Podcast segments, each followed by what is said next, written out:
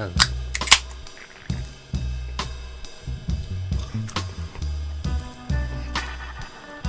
我想起来，我早上做了梦。对，梦是我先讲的。我先讲我的，这梦很短。我在梦里面就是我要从家里到另外一个地方，然后中间那个路途很远。要上交流道的时候，那条路超长超长，就是很高很高的一个一个天桥，一个一个高架桥，很像云霄飞车哎，对对对对对对上去。对对对，而且交流道上很多车都开得很快，因为那个路很长嘛，他们都开得很快。当下我是害怕的。你说。这也太高了吧？对对啊，我就是一直在爬升，爬升，看这条高速公路谁盖的？而 且大家开超快，的大家都开一百以上，还好吧？高速公路一百，没有，我只要上高速公路哦。那个交流道就开一百，因为路太真的太长。我高速公路的时候，还有就到了到了一个地方，然后我进去室内，跟一些人汇合之后，然后就走出室外，突然就变成跳到大地图的感觉，地点跟地点变成一个 icon 那样子，然后我们变成小人物在大地图上行走。那我讲好方便，对，我觉得很方，跟我很难描述那个感觉。我一直想要看怎么描述，我还刚才突然想起来要怎么讲呢？啊，欢迎到今日哲学，为你提供最新的哲学资讯。我是婊子，我梦到我，我我枕头，我的枕头不知道怎么的很难弄啊。打开下面发现有只蟑螂，我靠，我超崩溃了。我是睡在上面，怎么会蟑螂？哎呦，干，哎呦，我到底睡多久了？我把这个拿杀虫剂过来喷它，喷它肚子，喷喷喷喷死掉，啊，终于死掉。然后就是拿筷子夹它，把它放过来的时候，一放过来我吓一跳，靠呀，怎么变一只很可爱的小黑猫？那它是垂死的、啊，对，它就是被我喷的奄奄一息的、呃呃，为什么要杀？瑟瑟发抖。当时我看，我看人知道罪恶感很重，可是我的恐惧还在。大家注意一下哦，这时候我处于两种极端矛盾的情绪哦。一，他他从我最极端害怕的东西变成我极端喜欢的东西，嗯、可是我我看这只可爱的小黑猫。我的我的视觉感官，我认知我知道它是我喜欢的黑猫，可是我的意识里面对这只黑猫的概念被换掉，换成渣男了，因为它它前身是渣男嘛，嗯、所以我这概念没有转过来，我还是保留我对蟑螂的认知跟恐惧，可放在他身上，我依然害怕他，可是我很矛盾，觉得他好可爱，可又很害怕。你有摸他吗？是你摸他的，看过去你就秀，你就你就秀秀他，可我还是不敢碰他，呃，你怎么敢摸。这种状态很像一种催眠状态，就是东西明明就没变，可是你的认知概念被翻转了。就之前有那种戒烟的催眠，就是找瘾君子来给他抽烟，然后有催眠师把他催催眠之后，烟依然是烟，可是他吹他他吸下去之后，他就变得非常极度恶心。我我觉得催眠师也没有犯了一些道德伦理上的问题，所以他这个职业才没有办法发展成一个产业。就例如说，有一天我觉得说这个猫会让你过敏，对你是不好的，所以我跑去催眠你。你有看到猫就会想到联想到蟑螂，你觉得很恶心？你觉得这个道德吗？当然是非常不道德。你你不能去，你知道，我们都是极度追求个人意志。那你这样去，你你不止触碰，你还翻转那个人的个人意志。所以我们觉得，我们社会不能有催眠师这个职业，不然他就会触犯到我们的伦理道德嘛。还有没有催眠师？还有另外一个理由，就是我们无法量化它的医疗效果。这边像中医啊？哦，哎，到底有没有用？嗯，也你无法审核，也无法考试，因为有些东西是没办法用科学去检验的，因为它本身就不是科学。但你不能拿它不科学来攻击它，因为它本质就是不科学的，它是另外一套系统。而且潜意识这东西，我们人类对潜意识的认知跟掌握本来就太少。大家会觉得催眠很假，因为都是看电视嘛，看电视有些很夸张的表演表演形式，就是想到之前我们讲那个外星人一样，找一些看起来很蠢的人，就坚信外星人存在，然后给大众洗脑，写了啊，这是因为外星人都是这些蠢蛋，这传的谣言，不要相信他，就是有这种概念在出现在我们的甚至我们的脑海里面。它会让我们去觉得那些相信外星人的人很可笑，嗯，而且大部分都是假的，嗯，我们也不会去不屑去相信这个，这好像是他们蓝皮书计划吧？对啊，也不是说电视的催眠都是假的，因为催眠这东西它本来就是一个很长的过程，就像游戏啊，它需要很长的咏唱。可是它，可是它不是到你的深层梦埋下的种子是马上反应的吗？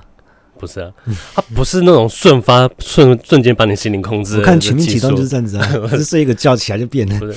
像正常催眠是他会不断的下暗示给你。我我觉得你的猜测很有可能，嗯，但是因为你也不认识催眠师嘛，你是猜测的，对。但我觉得蛮有可能是这样子的，虽然我不认识什么催眠师，可能有很多步骤，你知道？他一直下暗示，到最后他一步弹个手指，你知道你？就被他心控了。嗯，今天魔道团，那部叫什么？呃，我也不知道。他们就是下暗示观众呢，然后去当他们的托。嗯，会不会讲今今天魔道团？大家说什么电影？然后来解释一下啊，托就是暗装的啊，看自言自语。好，不是要讲这个，我在讲潜意识的东西很可怕。就像我刚刚说，像一个东西，你对一个东西认知，大脑被人家经过改造、偷换概念，就会完全被翻转了。我第一次发现这个是之前我跟我的女朋友都很喜欢的，在路边救一些失智老人，嗯，在路边走来走去，我不知道怎么回家，没理他，然后我们就带他这附近派出所全部去问，我就问到一个真的很神奇，就是我都就嘟嘟嘟嘟嘟到哎一个派出所员警出来说啊，这个这个这个我知道，他们的常客。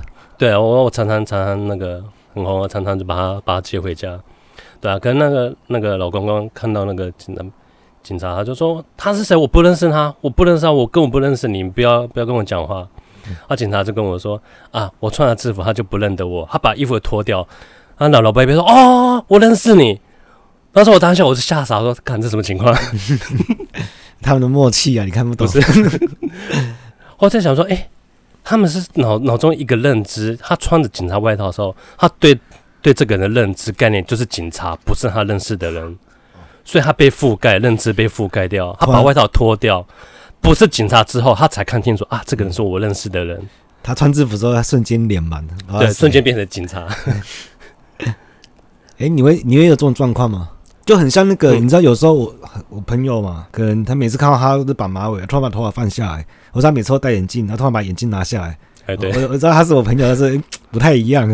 我讲这些例子，就像看催眠啊，跟那个老伯伯，就是一个你的一个那个认知概念被翻转之后，会整个颠覆你的认知。哦，我是到了我今天我做这个梦，我才我才体验到，我就突然觉得前一次看有够可怕的。你看看以后以后那个什么伊隆马斯克。他如果掌握他的那个脑接口技术的话，有多可怕？他可以把我们操控在……但别人会说这是阴谋论，太可笑了。你现在被操控都不知道。好，我们应该要讲讲今天去看电影。同学麦纳斯，我们节目最后再来讲。如果有人很在意，怕会爆雷的话，等我抽完烟之后，你就可以先暂停。抽完烟之后就可以讲剧情了。对，抽完烟就开始。那之前可以讲什么？接下来讲我们对这个感觉好了，设计剧情。嗯。觉得有没有比你喜欢大佛普拉斯比较好？我我我觉得第第一个是，我觉得两部都非常的棒。可是你讲喜好的话，还是会有喜好，可是不代表不代表它比较不好，只是喜好。两个美女我都很喜欢，可就是有个喜好比较好，我比较喜欢大佛。不过我的建议是你至少要喜欢大佛才能去看。同学麦纳斯不是啊？如果你连会看麦会看麦纳斯，观众不都是看大佛来的吗？最基本的门槛，但是这两部电影的性质非常不一样。一部是真的非常结构扎实，而且充满诗意，而且台湾电影史上很难再看到的作品。感觉他们每一处都是意欲深长，然后有很多坏外之音。对，但是这个电波如果没有打到你的话，那你就更不需要去看那个同学麦纳斯，因为他讲的东西其实比他这个更难懂一点，但也不是说更深，更难懂。对对对，就是你要品尝到你说以电影的乐趣吗？对，有时候寻找乐趣，就有点像，因为我们台湾受限电影市场的关系，所以很多事情是不能尝试的。他这部电影的确结构比较松散，然后你说不好，它的确也有不好的地方。但你说真的有那么不好，那也没有。哎，我觉得你这样讲法就不太好，你不能说不叫松散，听起来就是贬义。你应该说它是没有聚焦的一部电影。我我的确有点带有贬义了，嗯，因为。因为我认为是，他其实要讲一些关于无常，或是无奈，或是一些日常这方面的事情，所以这本身电影它结构上有点松散，或者有一些荒谬是合理的、合法的。可如果作为一部完整的电影来讲的话，那我的确我会觉得《大佛普拉斯》是我个人比较喜欢。当我自己会这样，我自己有一个问题就是，我在看呃，例如说好莱坞的电影的时候，嗯，我对他们比较宽容，就他们有时候我看了很多烂片的，但是烂片里面都有一两个很不错的概念。那我会因为这一两个不错的概念而买单，就觉得其他烂没关系，反正就是一些比较实验性的。但因为台湾就受限我们的市场关系，很少人可以做实验性的东西，知道说啊什么要保持多元啊，可以接受各种形式的那个电影嘛，包括一些实验性电影，我们对国片会比较严格的，因为我们市场并没有那么大，可以让你去尝试很多东西。你说它没有容错性啊？对对对，但最近的国片其实都都蛮不错的，像是《阳光普照》啊。一路顺风啊！但是最近的，就是我我个人的最近、啊。然后我以为你说这一档期的，因为他们真的有拍出台湾的电影味道，不是说文化上的，虽然文化上也有，例如说那个像是那种纸糊店这种文化，也只有我们台湾人懂嘛。嗯嗯，纸扎，对纸扎子，他真的有拍出台湾的味道，没有说没有洋里洋气的。对，对对，我真的在想有个现象，就是以前我们只是看不入流的东西，然后现在慢慢时间随着时间沉淀酝酿，它就突然变成经典。我觉得会不会是因为后面出的东西都没有前面好了，嗯、所以这东西会慢慢我们看起来越看越好像越不错。哎、欸，可是有一些三十年老店、五十年老店，嗯，它的味道都没变，都没有进步，但我们会觉得它好吃。难道不会出一种新的菜色，就颠覆我们的味蕾？那些老东西、那些老店，就是因为不进步才变老店，就不再信任他们的口味了，因为他们不，他们都不进步嘛。跟你讲的是一样的，一样的事情啊。一样吗？一样啊。好，我先抽根烟。那我们等下回来聊电影。那如果不想要爆雷的话，就可以暂停。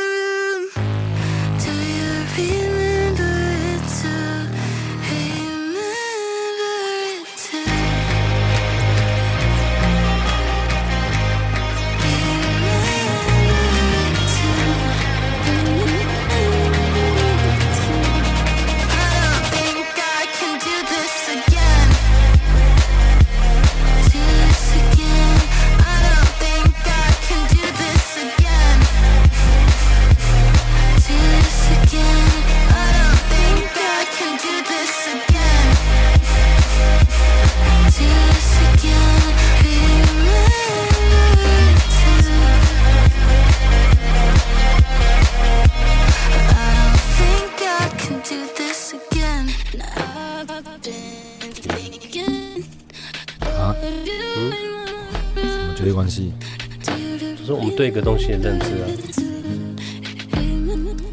它不是，它没有连续关系啊。连续是我们假设出来的。对啊，你看猫，它已经在我眼前了，我知道它很可爱，我很喜欢它。可是只要你看，它就一个一个动作而已，我就完全就被反转了。我，你看有种很不可控的感觉，好可怕。我就，我觉得，我觉得很容易，我的我的心智很容易就被人家掌握，会被人家翻转，被人家操弄，这种感觉很可怕。可是你不会当下想说，这会不会是梦？没有，或者就是不会，嗯，不怀疑一下吗？我当我当下很欢，你知道，看，好好好可怕，好可爱，而且我对我已经知道它是猫了，嗯，而且我在摸它，对，就是。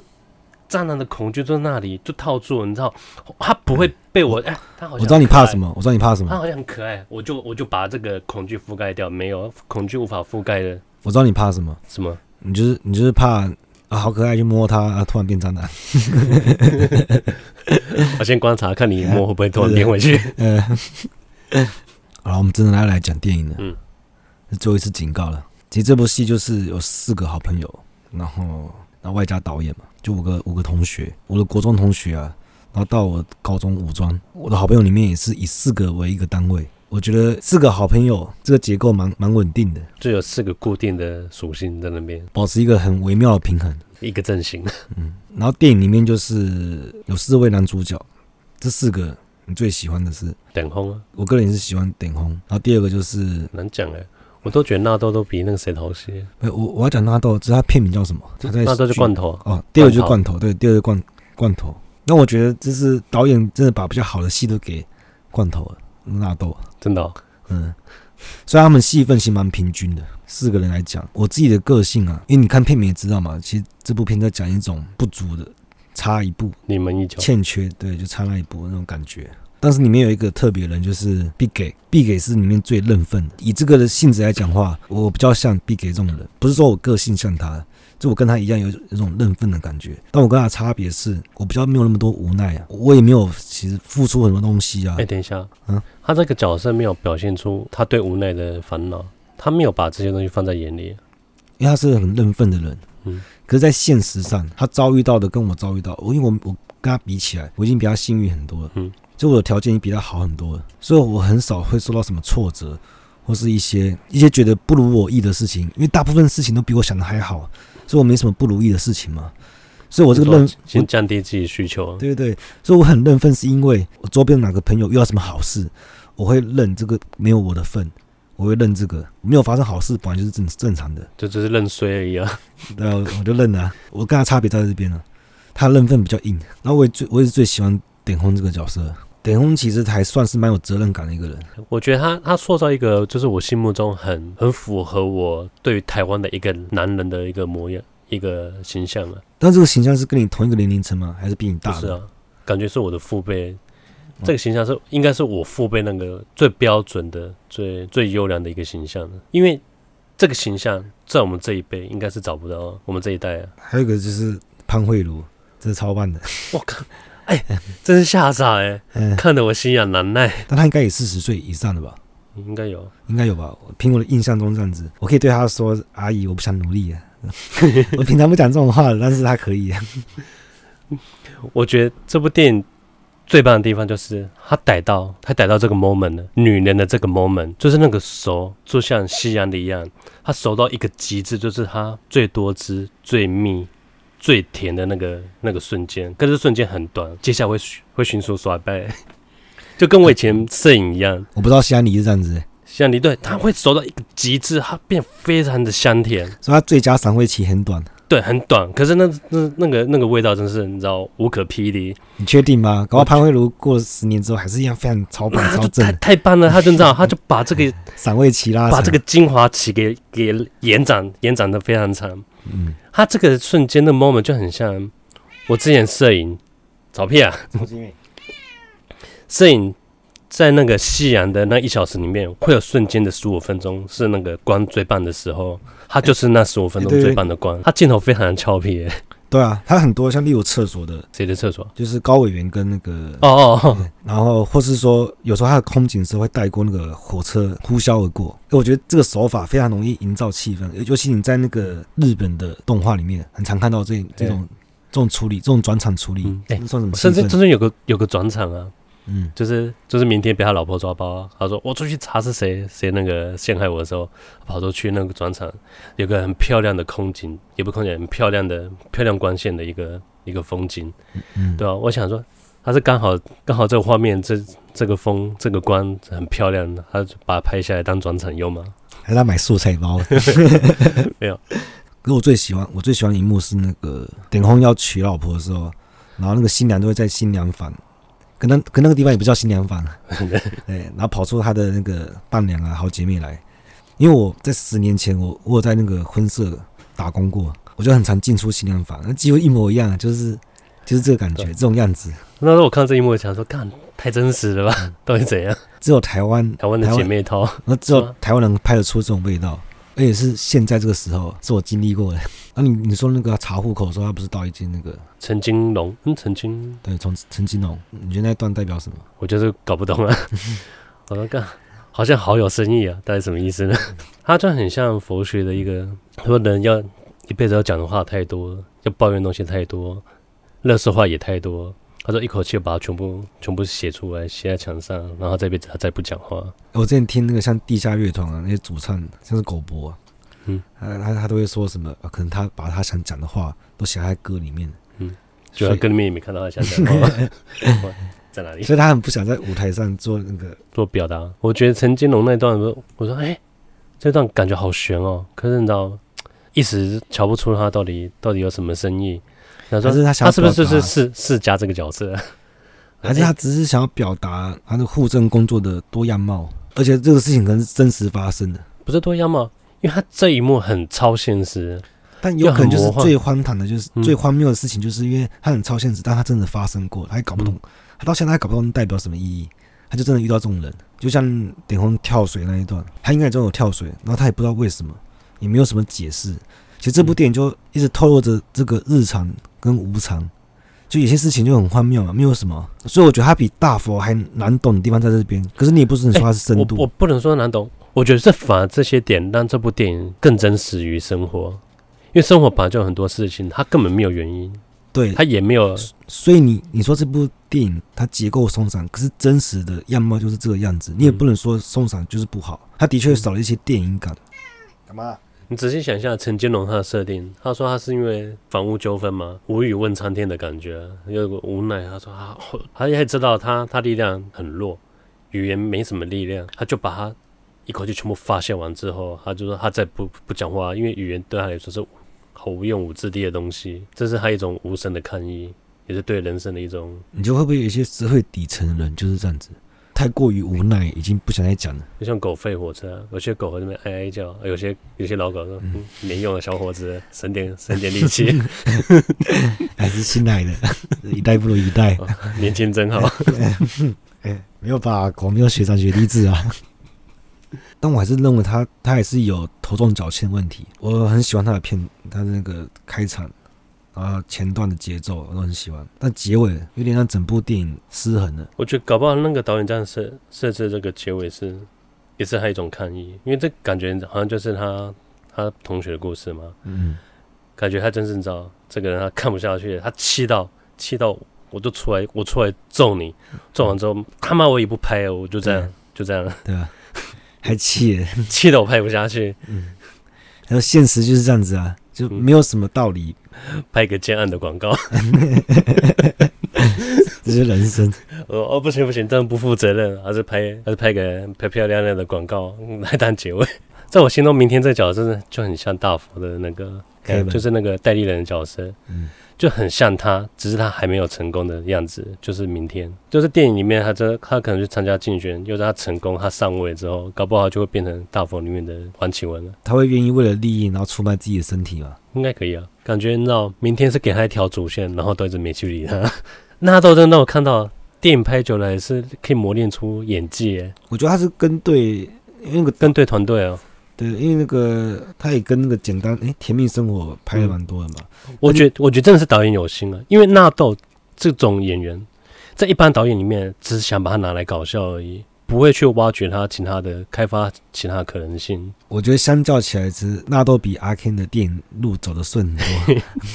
我觉得如果纳豆没有一个好的导演去去调他的话，他可能不会演那么好。但是这一部片的确，纳豆表现的非常出色。其实之前像《一路顺风》也是。我没看《一路顺风》，嗯，大佛普拉斯也是，大佛戏份太少了，可是他在里面也是表现的蛮有亮点的，因为每个人都讲他差一步嘛，嗯，像发票啊或者升课长，可是他是那个他跟女神差一步是，他终于发现那个距离才是美感，他宁愿不要破坏那个距离，那差一步就那一步的距离嘛。如果他真的靠近一步的话，他所有的那些他对女神的一切都幻灭了，他宁愿保留这个美好。可我在我想说，他心中应该不会想的这么清楚，当下他可能没有想得清楚，但感觉是这样子，嗯、他直接用感觉的嘛。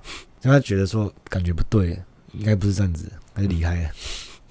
哎、欸，可反而他这条他这条线啊，是一般人比较容易、比较有机会经历到的感情吧，对吧？因为其他人像像 Big 啊，那个你一般人也不会去经历到啊。嗯，呀，明天这个更不可能啊。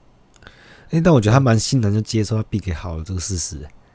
虽然时间没有，先开心吗？对，开心都来不及了。他把他讲话顺了这个 moment，他就献给明天了。嗯，其他人也不知道、哦。像明天在那边，就是把他的场合当造势啊。像结婚可以忍，那这丧礼真是忍不下去。哎、欸，可以想想，Big 看到路上一直在插他的 flag，从一开始那个劳力。然后那个自己自己搞开对啊，开宾士的那个阿公跑来问他：“哎、欸，你有没有看到那个老李？”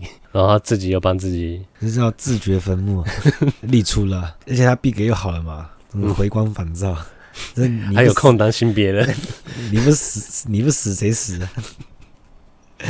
讲到松散哦，感觉跟电影本身一样啊。对啊，就想到哎，想到什么？哎，讲一下，嗯，其实顶峰的生活应该是比较大家比较容易经历到的压力。